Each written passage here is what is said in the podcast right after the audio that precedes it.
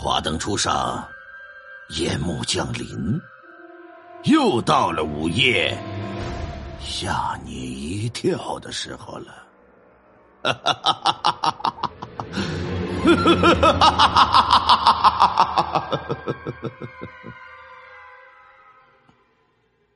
今天要讲的这个故事啊，是一位新听众，叫可心啊，是个一个做美甲美睫的一个啊小小肉肉吧，给提供了这么一个小故事。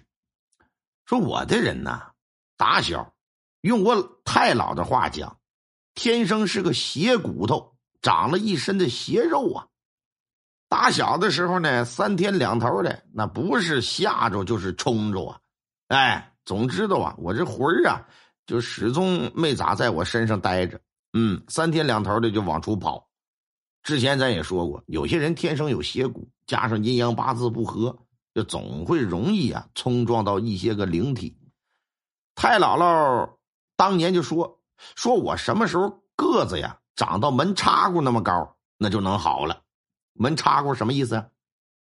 门里边啊都有一金属的滑道，一个小插棍儿，哎，这是防防火防盗的。早些年农村都有这个，现在见不着。果不其然，长到六七岁，超过一米来高了，哎，这还真就好了。我太姥姥呢，嗯，寿终正寝是八十八岁，距离到现在呀，已经没了二十来年了。听我妈说呀，我的太姥姥吧，还有一堂子仙家。是个长仙哎，治腰疼病啊，那是一绝呀。长仙主要就是负责的是这个，听没听说过一个病叫蛇盘疮啊？哎，主要就治腰、治腿，这都行。另外呢，这老太太吧还会鬼门十三针，听过这个呃普贤的故事的人都知道，当初咱们讲的那里边那赵老八拿鬼门十三针给扎过。嗯，那表妹扎过，柱子也见着过，确实，往这个耳朵上啊、人中啊、头顶，完了手心、这个手指尖、脚趾尖啥的，这叫鬼门十三针。所以说，这老太太当年吧，看这些个小来小去的东西，看的也特别好。其他的什么又破又立的那些事儿，她不会，不会给人整堂子。但是看冲着撞着，给小孩写个拘魂贴。哎，送送这些个外鬼，这都是手拿把掐。记得是上六年级，有那么一年呐，寒假，考完试也就两三天吧，要去听分拿作业去。学校啊，离我姥爷家呢挺近的，所以说我就在我姥爷家住下来了。听完分再想回自己家呀，要不省着折腾啊。反正当时我舅还没结婚呢。跟我姥我姥爷他们住啊，有空屋子。晚上吃完饭，这也玩累了，我姥爷呀就上西屋给我烧炕去了。以前农村呐，烧完炕，晚上怕不热乎的后半夜怎么办呢？就会在烟囱上啊盖一个烟囱包，把这烟囱啊给堵上，防止这个炕面子里的这些个热气啊散出去。这么的呢，它在里边存积下来了，到后半夜这炕也是有余温的。哎，当天就可能是我姥爷把这烟囱包啊盖的就太早了，锅底下可能那火炭还没灭呢，他就把那个烟囱给堵上了，导致呢煤烟子中毒了，二氧化碳超标啊。当时睡到半夜，我在西屋，我姥我姥爷他们在东屋，我就觉得呀，我这脑袋疼，疼到什么地步呢？就好像有人拿了一把大斧子，从我天灵盖咔嚓这么一下子给我劈开了似的，里外的那种疼啊，拔缝的那种疼，锃锃的那种疼。这不是东北人压根不明白这几个词儿。拔缝是什么意思呀？就好像是你骨头上有一个断裂处，有人硬生生的要顺着这断裂处要给你撅折似的，哎，就那种疼。后来就给我疼醒了。醒了呢，这就觉得这肚子还不得劲儿，就想啊，想上厕所去。后期寻思挺一挺呗，这他妈的外头死冷寒天的，那天亮了起来了，收拾收拾刷完牙洗完漱了再去呗。哪成想没停住，实在憋不住了，强支吧起来，头晕脑胀的，就要上外头上厕所去。昨天晚上讲故事，不是前天晚上讲故事，咱已经说了，小优已经说了，东北包括山东地区，那早些年头啊，啊，冬天上厕所这是个难题呀，那太难了。强行的来到门口，我老家呀，一出这个封门呐，有一个门灯，还我还记得，我还把门灯啊，嘎哒一声给拉开了，拉开之后就要去推门去，这么一推门。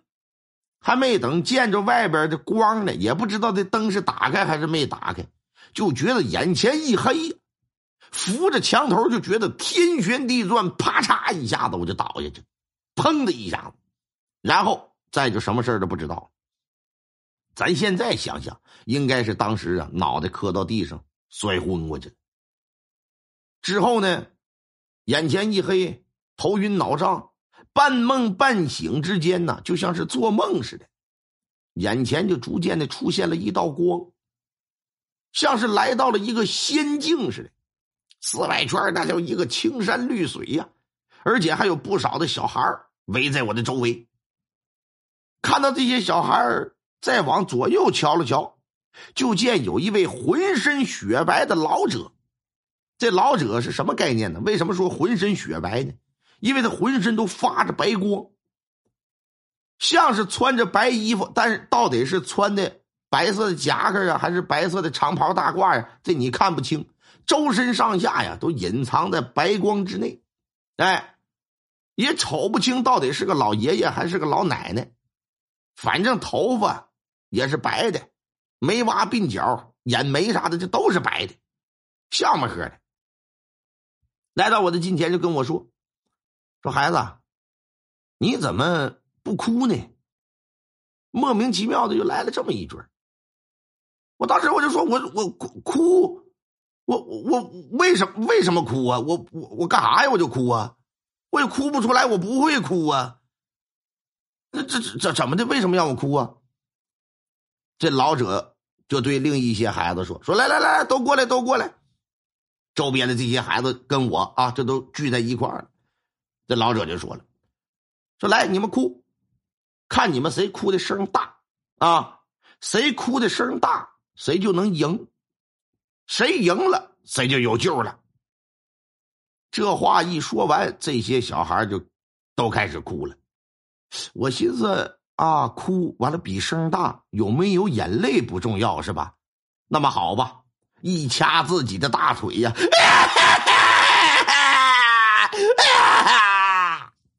嚎呗，干打雷不下雨，就是干嚎穷喊呐！因为也不会哭啊，也不知道怎么哭啊，先起哪个调啊？没干过白活的也，这么一哭一嚎子，就见眼前歘的，就好像谁拿手电筒贴你眼珠子照似的，一阵刺眼的强光啊！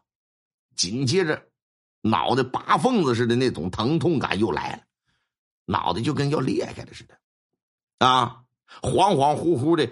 眼前这么白光一闪，紧接着画面一黑，我就又醒了。一睁眼睛，啊，一看是我姥和我姥爷，我还跟他俩说呢，我说我要上厕所，这一动的就想要往出爬，当时还搁地下躺着呢。这我姥爷把门这么一推开，一见风，我就醒了。哎，见了风之后啊，坐在地上缓了好半天，这就一阵比一阵的清醒。那时候放寒假呀，那风那老硬了？那老西北风那刮的，一会儿的功夫，这人呢就彻底的恢复了意识。我姥一看，赶紧的进屋吧，上炕。上炕之后就给我爸我妈打电话，啊，说我是怎么地怎么地的，啊，一个小时之后，我爸我妈就来了。我爸一看我这样，当时我爸哭的鼻涕多老长啊，啊，这那亲爹的小棉袄吗？那怎么整的？这都啊。当时就问说咋回事啊？我姥就说了，说这孩子来一天呐都挺好的，晚上下本黑，吃完饭这就睡了。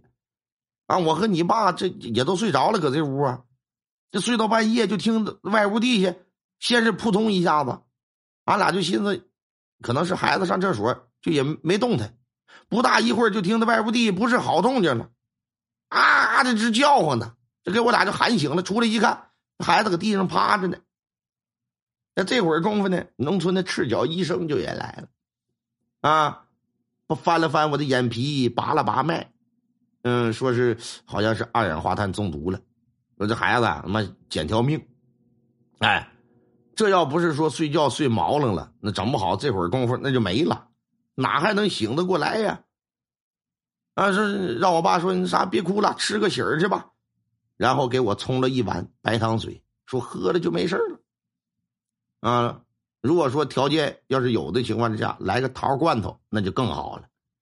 那有的人可能会奇怪，说那你没烟子中毒了，你姥你姥爷咋没事呢？你看东西屋里住着嘛，没烟子这玩意儿把烟筒一堵上，东屋的炕面板子长期住人呢，哪块有烟有啥的，拿灰啥的就给抹上了。西屋这边吧不常年住人。偶尔了这么一把火，有些生烟的地方吧也没注意。我搁这屋睡，这不就给我熏出来吗？就这么个事儿。但是这事儿啊，思前想后是越琢磨越害怕。啊，要不是说这个梦里的老头让我哭，我姥和我姥爷可听不着我叫唤呢。那我可能就不能提供这个故事了。哎，这个事儿可以用柱子哥独家发誓的方法来发誓的啊。就我我说那独家发誓那方法，知不知道？扣扣钉钩子发誓的那个，绝对是亲身经历的。那么，咱们透过这个现象看本质。在梦里边，老头说了：“说你们谁哭的声大，谁就能得救。你哭的声大，你清醒过来，你得救了。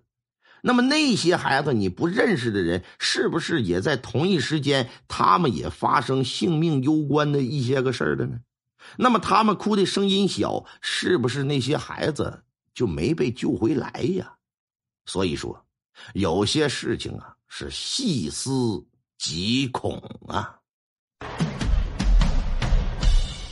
听众朋友们，本集播讲完毕，感谢您的收听。